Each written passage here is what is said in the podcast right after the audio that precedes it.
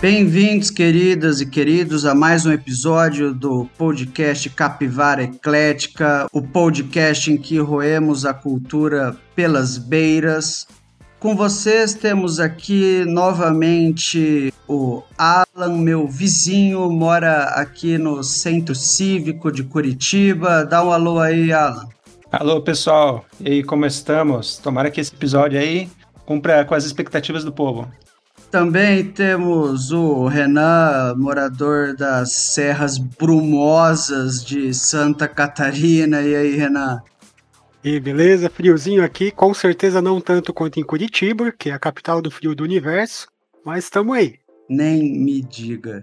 E temos hoje um participante especial. O Leone, ele tem um canal de YouTube, o Frequência Suja, e também um Instagram com o mesmo nome, em que ele fala principalmente de desenhos com muita qualidade. Eu acompanho sempre ótimos, ótimos vídeos, recomendo para todos. E como a gente vai falar de um desenho que eu adorei nesse episódio, a gente resolveu chamar ele porque eu tenho certeza que vai ser uma ótima participação. Falando com a gente direto lá do reino da Paulistânia em Araçatuba. Fala aí, Leone. E aí, pessoal, tudo bem? Bom, Muito eu obrigado sou. pelo convite. Valeu, eu sou um péssimo podcaster aqui, né? Interrompendo meu convidado, e além disso, também sou Daniel, falando sempre aqui do Alto da Glória, na Bratislava. Bom, qual que é o tema do nosso episódio? Hoje nós vamos falar do desenho Cuphead, que estreou aí sua primeira temporada no Netflix com episódios curtíssimos, cheios de caos, referências demoníacas e jazz bebop aceleradíssimo. E aí, pessoal, começando com Leone, nosso convidado, você gostou? Você gostou do Cuphead? Cara, eu me diverti pra caramba.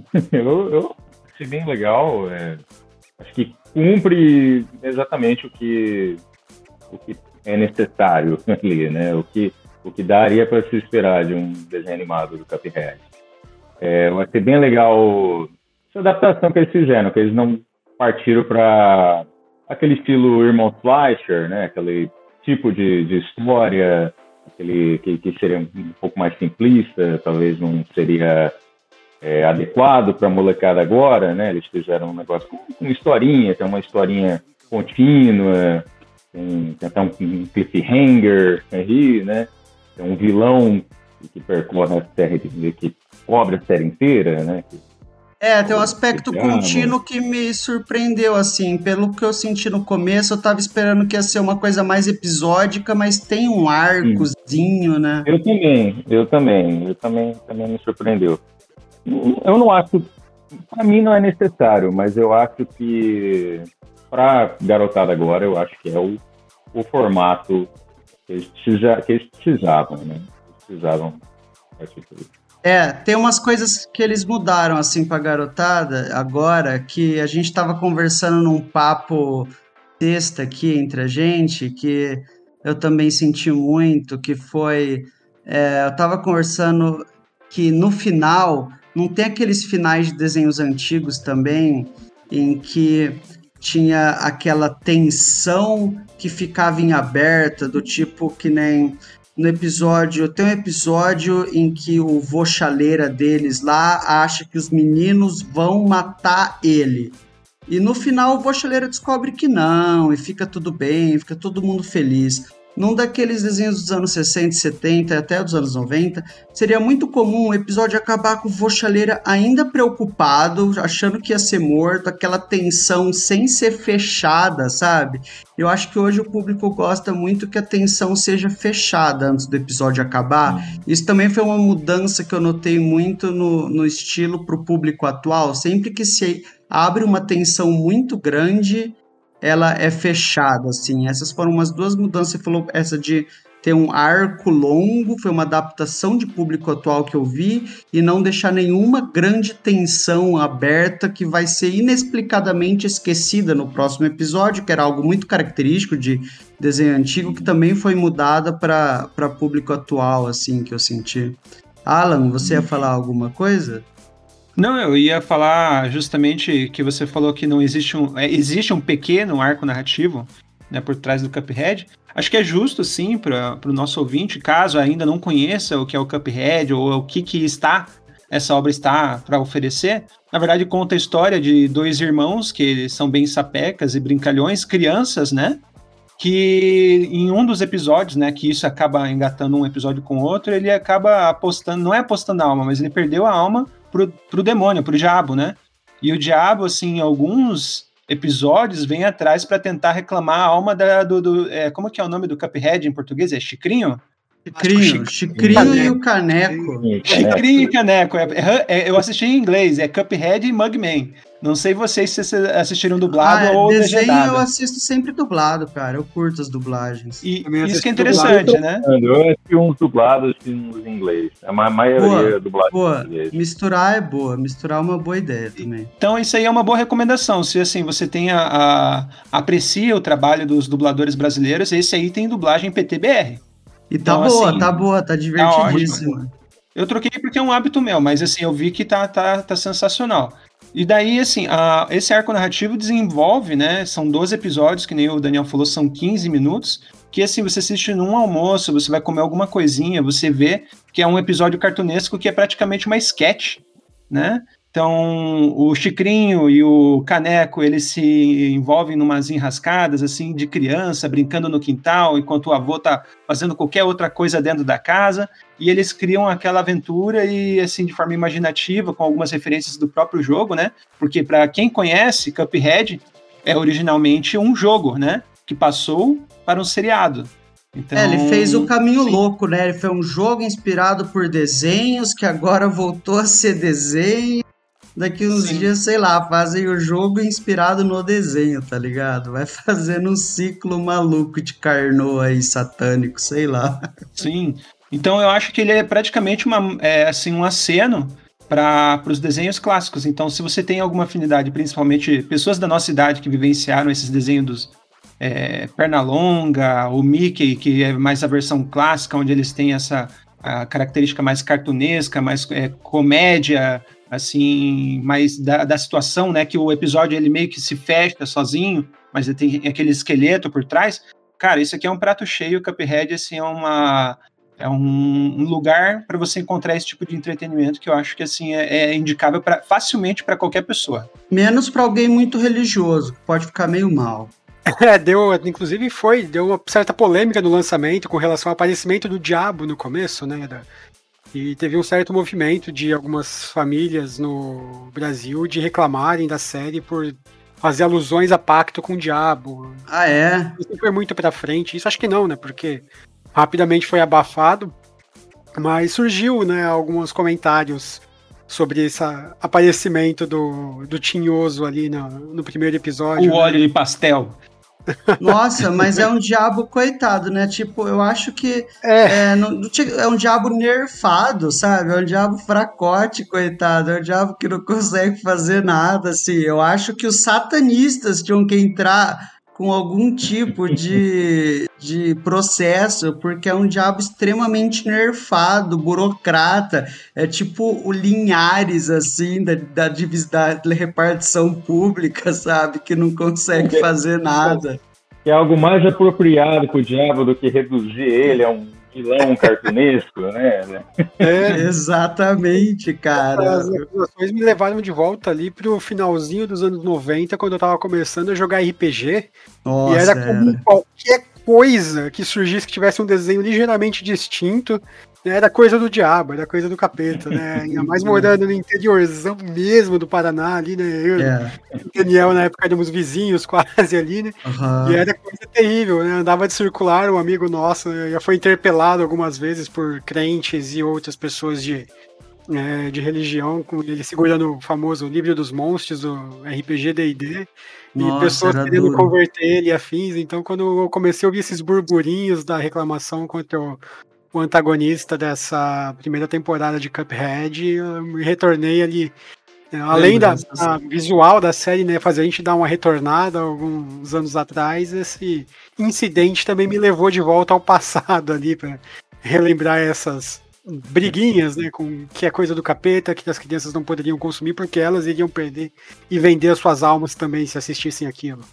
E é engraçado, né, você falar sobre um, uma volta ao passado, porque quando eu tava assistindo o Cuphead, e principalmente esse primeiro episódio, que é o que aparece o diabo, e ele tem o parque de diversões, me fez pensar muito já de cara nas referências ao passado na obra do Cuphead, porque esse parque de diversões para mim era uma, uma, uma, referência óbvia ao segundo filmão da Disney lá, o Pinóquio, que tinha aquele parque de diversões que era um negócio para atrair as crianças, mas pelas costas tinha atividades bizarras acontecendo e as crianças eram transformadas em burros, jumentos, não sei. E aqui no caso as pessoas eram tinham as almas sugadas, né? Então assim, era um caso em que me pareceu que eles usaram uma referência transviada ali, subversiva, de uma forma é, como que eu posso dizer, não uma referência usada de uma forma direta, mas o que eu acho muito melhor que é você não usar ela direta, mas você torcer ela para utilizar. É, como vocês acharam que Cuphead trabalhou com essas referências ao passado? Vocês acham que eles usaram de uma forma direta e boa? Vocês acham que serviu quase como uma skin só, sabe? Como eu digo como skin, é como se fosse você usar uma coisa de referência ao passado, mas só como um colorido que não tem um, uma utilidade funcional, entendeu? Só para só aquele apelo para nostalgia para os fãs tiozão assim? Ou vocês acham que não, é. que eles usam de forma criativa essas referências ao passado?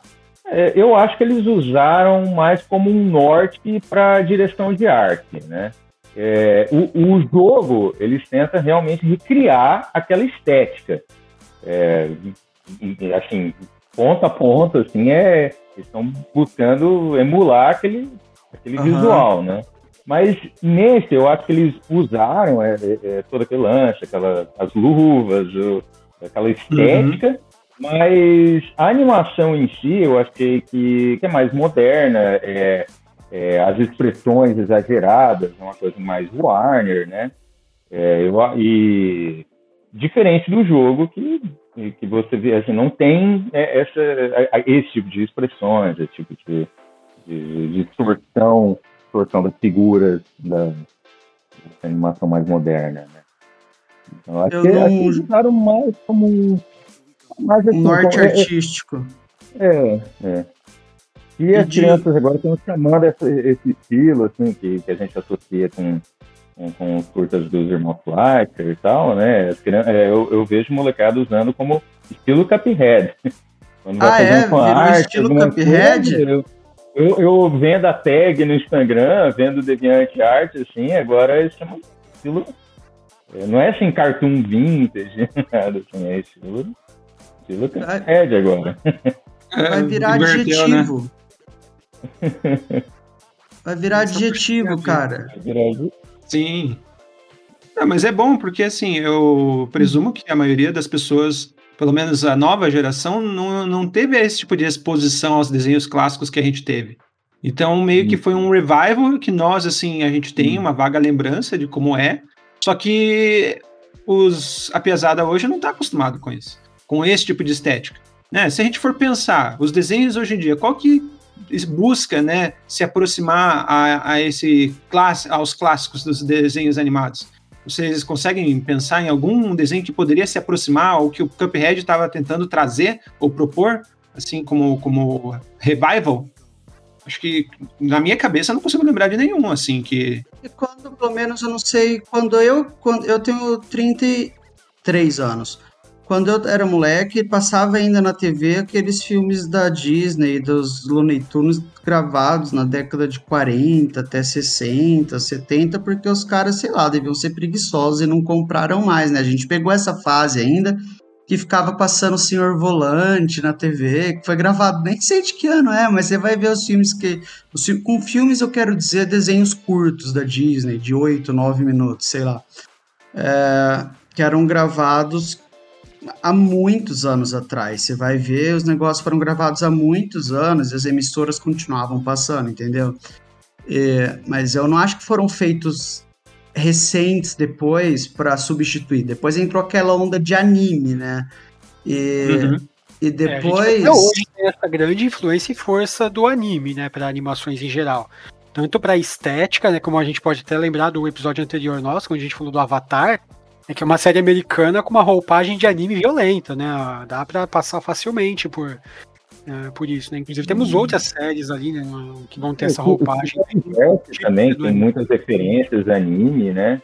É, uhum. eu acho que muita gente na indústria de animação, até acho que a gente da seria da nossa geração, da nossa idade aqui, né? É, é a gente está mais habituada com, com anime. E a, a, e a fonte que Cuphead bebe, é, a gente nem pegou, nem, nem pegou muita reprise, assim, de, de, de curtas do, do da Batman, assim, tal. Fui é. eu fui conhecer depois. Uhum. É, os cursos do, do Popeye antigos, né? Quer dizer, o Popeye que passava era o da década de 60 e 70, né? Aquele, uhum. da década de 30 e tal, que é, que é uma grande referência pro, pro Cuphead também. A gente também não pegou. O Cuphead é legal que deu um, um boost, né? Nessa, fazer um resgate, né? É, quando, bem isso, quando eu assisti Cuphead, eu tinha a impressão que eu tava vendo uma mistureba ali onde jogava um pouco de Animaniacs, aquele pica-pau psicopata, isso. com aquele ritmo alucinante do Bob Esponja e aquela roupagem bem clássica ali com os toques modernos aí, né? Hum. Então ele é uma mistureba muito louca, assim, é um caos muito bem organizado, eu diria. Né? Mesmo que não faça tanto sentido, hum. né? Mas é bem isso. O Cuphead ele bebe de muita, muita, muita fonte, assim, ele fica fantástico, acho que justo nesse ponto, ele conseguir dosar bem e dar toda essa mistura e todos esses toques de coisas que, pra gente ali né, na faixa dos trintão aqui, né, ver com uhum. uma certa nostalgia, né, mas que muitas uh, das pessoas mais novas não chegaram a pegar, né. É. A, a, dinâmica dos personagens, a forma como a trilha, que o Daniel tinha comentado até ali já na abertura, né, sobre a forma da, né, a instrumentalização que eles usam da trilha sonora ali, né? Remete bastante a esses clássicos. Né? Então. É, que, que, é como que a gente falou também, né? Não, é, seria, eu acho que seria inviável eles tentar fazer diretamente ao estilo igual da mesma da mesma forma como o jogo faz, que tenta recriar. Isso. Curtas eu acho que seria impossível eles fazer, não, não seria impraticável. E eu, eu adoro aquele, esses curtas da, da Betbook e tal, o, o Coco The Clown, né? Toda essa, essa galera assim. Mas é, são, são curtas que eles não têm um enredo, eles são, são uma série de gags. Né? São, são, são gags visuais tal, tem uma premissa básica ali, mas é, a graça é, ah, o, o sol tá com, com um rosto falando ali. Isso, isso em si já é o, um ponto forte ali, né? É incompatível, né? É Bem legal que você falou, Leônia, porque para quem aqui o nosso ouvinte não, não conhece o Cuphead original, ele foi produzido de uma maneira totalmente artesanal. Né? Então vocês podem ver os making offs do próprio jogo, que assim, eles fizeram frame por frame desenhado, assim como se eles estivessem fazendo um desenho clássico. E o Leandro falou, né, justamente que, dado o escopo do projeto, do seriado, que existe, assim, uma, exige mais cenários, existe mais expressões, existe mais é, interações entre os personagens, você teria mais trabalho para você produzir esse tipo de seriado. Então, eles uhum. utilizaram, assim, os personagens desenhando no, no, na mesa digitalizadora, né, utilizando dos recursos de computação gráfica. Só que, assim, se vocês repararem, pelo menos, assim, eu achei a a questão de que eles ainda mantiveram algumas, é, alguns pontos, né, que é muito presente no, nos clássicos. Por exemplo, o fundo é em pintura. Não sei se vocês repararam, tinha muito fundo que era a pintura e os personagens eram desenhados, ou exemplo, animados por cima daquela pintura estática. Né? Então esse seriado ele teve muito disso. Ou, por exemplo, eles utilizaram maquetes que é muito frequente que eles fizeram a mesma coisa no jogo também. Né? E, e, eles fizeram maquetes e colocavam os personagens para interagir na maquete real, né? Tipo o cemitério, à frente da casa deles. Quando começa todo episódio, aparece a casinha de maquete. E eu achei bem legal isso, essa questão de eles ainda utilizarem desses artifícios que remetam a essa produção mais artesanal. Né? Apesar de que eles animaram os personagens tudo com a mesa digitalizadora. Né? Mas eu achei que foi um trabalho sensacional que eles fizeram também. É, eu achei que ficou muito massa. Eu, eu que nem você tinha comentado esse negócio, é, né, numa pré-conversa nossa do jogo, e realmente eu fiquei, cara, é um negócio que no jogo deve ser muito massa. Eu não joguei o jogo ainda, e que com certeza num desenho hoje fica inviável monetariamente, etc. É um negócio que a Disney Sim. abandonou, né, com a grana que tem, assim, largou os bets. E... Essa é coisa bem artesanal me lembra até um estilo que eu gosto demais assim, de animação, que são os stop motions também. Eu acho lindo, Nossa, assim, stop motion, é negócio muito duro. É, eu tava ouvindo até recentemente um podcast que falava sobre o Coraline e a Noiva Cadáver, que são talvez os dois últimos, assim, não, não dois últimos, mas são dois famosinhos aí, pelo menos acho que dos anos 2000, né? Nesse estilo. E você. É, tipo, é realmente muito bonito, tem toda aquela coisa, mas pra fazer tem que ser um diretor muito maluco para levar à frente uma, um projeto desses, né? Uma é. coisa. Meu, pensa que nem quando foram fazer o Estranho Mundo de Jack, que era o projeto do Tim Burton, era o projeto tipo de coração dele. Ele, como estava envolvido de Batman da vida, etc., falou: não, meu, é muito trampo gravar um stop motion. Passou para outro diretor dirigir porque é muito trampo. Agora pensa, é um projeto da tua vida, tá ligado?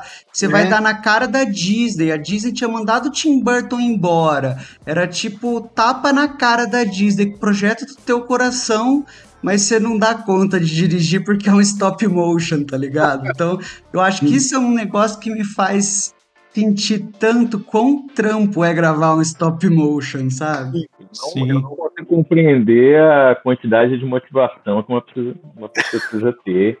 Até o nível de satisfação né? a pessoa tem que ter pra... Não, bacana. E acho que assim, a estética não é somente o referencial, mas assim, a maneira como eles constroem os episódios, né? Quando vocês estavam falando do diabo, tá nerfado o diabo. Eu, a primeira coisa que eu pensei foi literalmente os desenhos do pica-pau, que nem o Renan falou, né? Então, assim, tem um, um protagonista sapeca que sempre vai fazer as sapequices e no final das contas ele consegue, digamos assim, sair por cima de qualquer antagonista do episódio. Que no, do, eu lembro do, do, do pica-pau tinha, sei lá, o jacaré lá né? O jacaré ele queria papar o pica-pau de qualquer maneira, só que o pica-pau sempre saía por cima no final do episódio. E eu acho que a, a estruturação dos episódios foi bem parecida com isso, né? O diabo ele tentando prejudicar os meninos, só que os meninos no final do episódio conseguem se sobressair, né? Então, ou também uh, eu senti muitas referências, que nem eu citei numa pré-conversa, que um dos meus episódios prediletos foi quando, exemplo, o Mugman, né, que é o canequinho, o caneco, ele quebra a alça, né? Da, hum. da xícara é dele. E daí eles, assim, o episódio inteiro eles estão procurando 302 maneiras para tentar colar a, a ossa de novo na cabeça dele. Sabe? Então, sabe, lembra o Coyote e o Papaléguas, quando, por exemplo, o episódio inteiro é ele tentando caçar com 302 planos e nenhum dos planos funciona? Então, eu senti essa estruturação de, exemplo, sketches de poucos segundos, onde eles tentam executar uma tarefa e falham miseravelmente. Eles tentam executar o outro plano e falham miseravelmente. E daí no final do episódio eles têm a redenção, supostamente, né? Que daí eles conseguem é, esse, colar. E essa redenção eu acho que é o aceno pro público moderno, porque eu acho que no episódio veião ia fechar o episódio sem alça de caneca colada, tá ligado? Sem o papaléguas, ia né? acabar, né? Ia acabar com os, com os, dois dormindo. O movimento do personagem. Quebrado. Ia acabar quebrado. Ia acabar dos dois dormindo sem alça, chorando, assim. Pum, fim. Ia acabar com eu, essa tensão. Esse, esse foi um dos episódios que eu mais gostei, assim, que eu gosto muito de desenho que, tipo, é, é um problema de universo de desenho animado e vamos usar lógica de desenho animado para buscar soluções para resolver esse problema. Isso. E, essa, eu gosto São muito criativos, né? Porque tudo que eles usaram, tudo que eles usaram, quer dizer, eles usaram tudo, menos cola. Né? Essa é a lógica do desenho animado. Eles usam tudo menos cola. E no é final das contas, o, o, velho caneco, né? O, o, Elder Carol, que eu não sei como é, é o nome em português, que é o avô deles, com o vovô uma chaleira. O, vovô chaleira, ele com uma solução chaleira. pequena, ele consegue resolver o problema deles. Daí, tipo, fecha as cortinas e o episódio encerra. Entende? Vovô e é que nem assim, o Papaléguas e o Coyote não tem uma resolução de tipo, o Coyote pega o Papaléguas, ou o Tom e o Jerry, o Tom não consegue pegar o Jerry é mais, é mais uma continuidade para dizer que a batalha continua, né? O embate entre os dois personagens continua. Né? E é a mesma coisa assim, a gente tem as sketches que elas são cíclicas e que, no final das contas, é, esse aqui, ele tem um encerramento porque ele é um episódio, né? Então o próximo episódio ele vai abordar um tema diferente, não sei. Né? Mas eu ainda sinto muitas referências a esses desenhos clássicos, que nem eu falei, quando eu comecei a ver que eles estavam executando planos diferentes, eu lembrei do, do Acme, sabe? Vem a encomenda Acme com uma nova invenção para eles tentarem colar a alça. Então, é, para mim, isso aí foi uma referência muito forte. Massa. Bom, gente, o papo tá bom, mas nosso tempo tá estourando. E aí, vou perguntando aí para cada um. Leone, quanto que você indica desse seriado aí para o nosso ouvinte? Acho que de qualquer escala que você for usar, acho que 7,5 acho que é apropriado. 7,5, beleza. 7,5 em escala absoluta aí, ouvinte. É, Alan, e você? Eu já, como eu não tenho, digamos assim, como colocar em números, né, em valores numéricos essas categorias, eu é colocaria. Número. É, eu gosto mais de categorias ou de sentimentos. Então, assim, a minha, o meu nível, o meu nível de, de o quão inclinado eu estou para indicar esse episódio, eu indicaria uma capivara cartunesca usando luvinhas de cartoon com um polegar para cima. Então, assim, a Vina é desenhada ao estilo clássico. Esse, esse é o meu nível de indicação. Você pode assistir, que você não vai, exemplo, se arrepender. É para qualquer pessoa, pode ser adulto, pode ser criança. E, assim, são 15 minutinhos de cada episódio, 12 episódios, assim, não tem maneira mais fácil de você passar um tempinho, assim, do seu intervalo para assistir esses episódios. Então, aqui é super indicado e facinho de assistir. Massa, Renan, e aí? Como que você. Qual, qual que é o seu nível de indicação aí em escala livre? Essa é uma obra que eu chamaria Vina Fácil para num almoço, uma janta, a gente sentar, cada um pega seu prato e fica assistindo de boa ali, cara. É bem gostoso, como o Alan mesmo disse, ali já é leve, é tranquilo para assistir, dá para aquela coisa sem compromisso e relax, né? Você assiste para relaxar, sem preocupação, não tem história intrincada nem nada.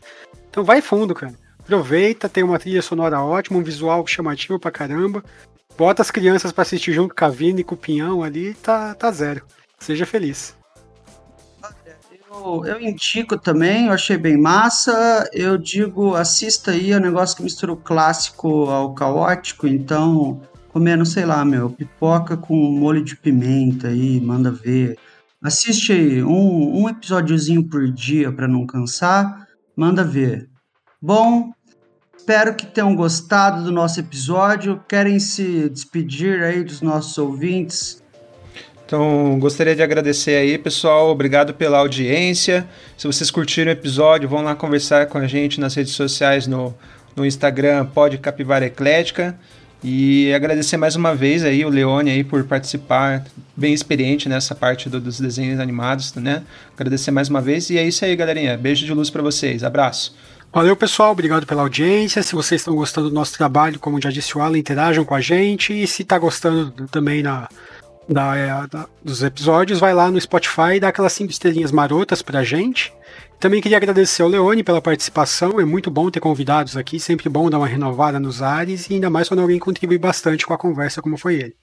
Muito obrigado pelo convite mesmo. É, desculpa o atropelo nas palavras aí. Eu tô, eu tô intimidado aqui. Eu nunca fui convidado para podcast. Eu tô... Experiência nova aqui. É, bom, queria convidar todo mundo a conhecer o canal Frex, né? Eu, o canal passou por um rebranding aí, uma. Te tipo um Magazine errado, Luiza. Você devia ter me avisado lá, é, cara. É tipo, é tipo um Magazine Não é mais frequência Luiza, suja? Magalu, é, eu usei a mesma equipe de marketing do, do Magazine Luiza, que resultou no Magalu. E agora estamos chamando de Freck. Agora, agora chama Freck? Vou apresentar como Freck, então, a partir de agora. Não, mas é. Tem um monte de vídeo ainda que tá com o nome lá. eu não vou conseguir me livrar do, do, do nome antigo. Mas é isso, muito obrigado pelo convite. Foi, foi muito divertido aqui. Curti muito. Então é isso aí, eu também me despeço de vocês. Obrigado por nos escutarem. E semana que vem nos vemos com um episódio que eu já adianto que vai estar tá bem massa. Até mais. Tchau, tchau.